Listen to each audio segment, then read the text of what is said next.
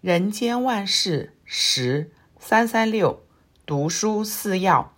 各位读者，大家吉祥。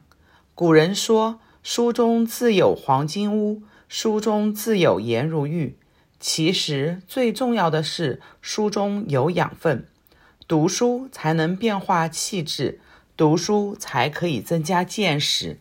所以，人不学不知义，不读书的人不能成才。读书要讲究活用，不能读死书，也不能死读书。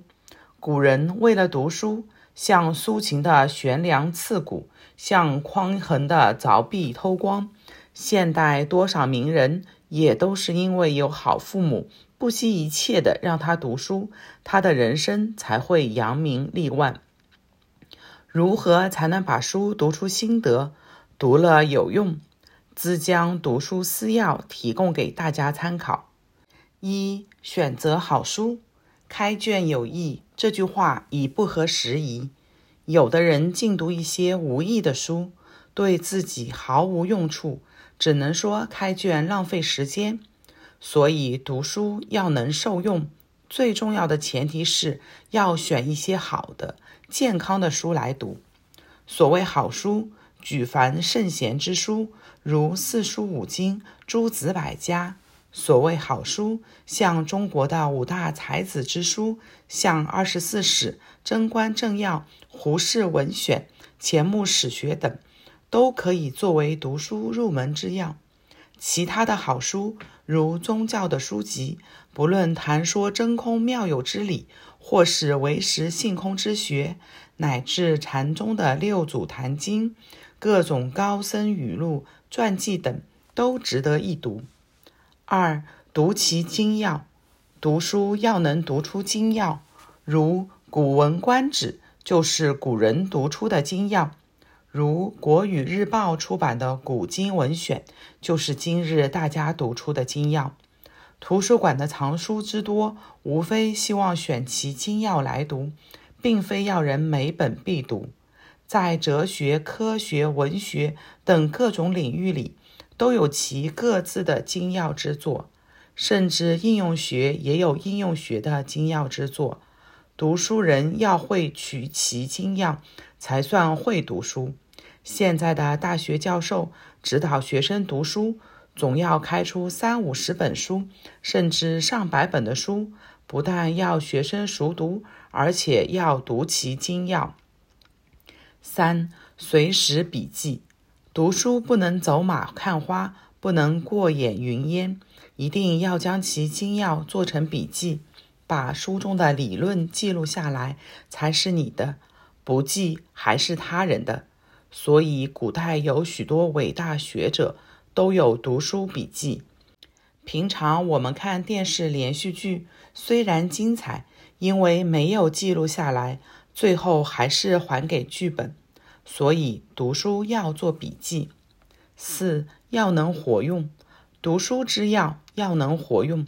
有的人以生活就是学校，有的人以社会就是大学，有的人随着老师从幼稚园读到研究所一无所成，有的人自学而成其为大儒。所以读书的人不在读多读少，而在读得有用。科学家许多的发明发现都是因为能活用，哲学家能推理探究发明学说也是因为活用。思想是活用的泉源，凡是一个读书人，先要穷其思想，究其思维，才能读出个中的智慧，才能成为自己的思想。以上读书四要虽无新意，却是至理，值得参照。二零零六年九月八日刊于《人间福报》。三三九，观心无法。各位读者，大家吉祥。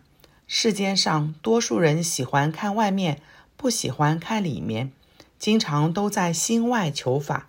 例如研究天文地理、山河大地、动物植物、社会政治、各种建筑景观等，大有人在。研究自己心里的人则少之又少。其实，我们的心才是宇宙人生的根本。无论什么，都通达于心，都源于一心。只是一般人都喜欢看你、看他、看人的善恶好坏，却不明白自己的心。所以佛教的禅门很讲究观心为本。怎样观心呢？试题五法如下：一、观心正邪。我们的心时而天堂，时而地狱，时而善美，时而邪恶，不易了解。尤其人喜欢护短。对自己心里的善恶正邪容易护短蒙蔽，因此不易正确了知。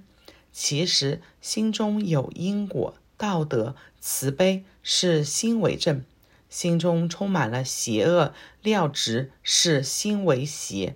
如果能关照自己的心是正是邪，就能知道自己的做人是正或不正了。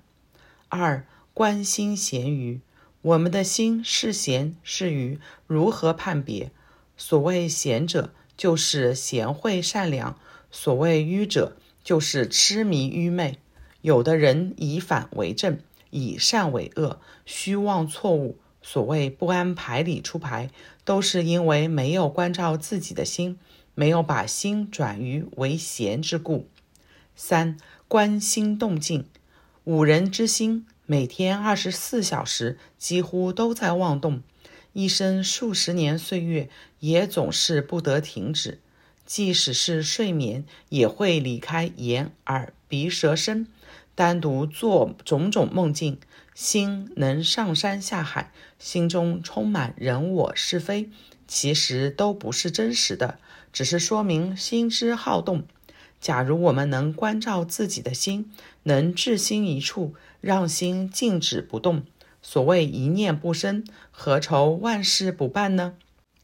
四、观心净秽，我们的心是清净心呢，是污秽心呢？如果心中充满贪欲、嫉妒、邪执、嗔恚，这就是心的污秽。如果心中一直想要利益世间、照顾世间、与人为善、给人好缘，这就是清净心了。一个人的心如果能清净，时时关照他，不让他迷失，把握住心，才能把握真正的自己。五、观心大小，五人之心，实在说心如虚空，量周沙界。我们的心无处不变，无所不在。但是有的人心量之小，例如婆媳不能互相包容，夫妻不再相爱的时候，视如仇人，总想去之而后快。有人说，我们的眼睛容不下一粒沙，如同我们的心不能容下一个人、一件事，所以不能成其大。人生心量有多大，事业就会有多大。如经云。一心包容十法界，每一界有十如是，每一如是又有十法界，所以百界千如，宇宙就在我们的心里。只是我们每个人虽然有心，心却是很难明，所以明心净性，这是五人最重要的功课。如果我们能放开胸怀，包容宇宙，包容天下，包容一切。让人我一如，自他一体，岂不美哉？二零零六年六月二十日刊于《人间福报》。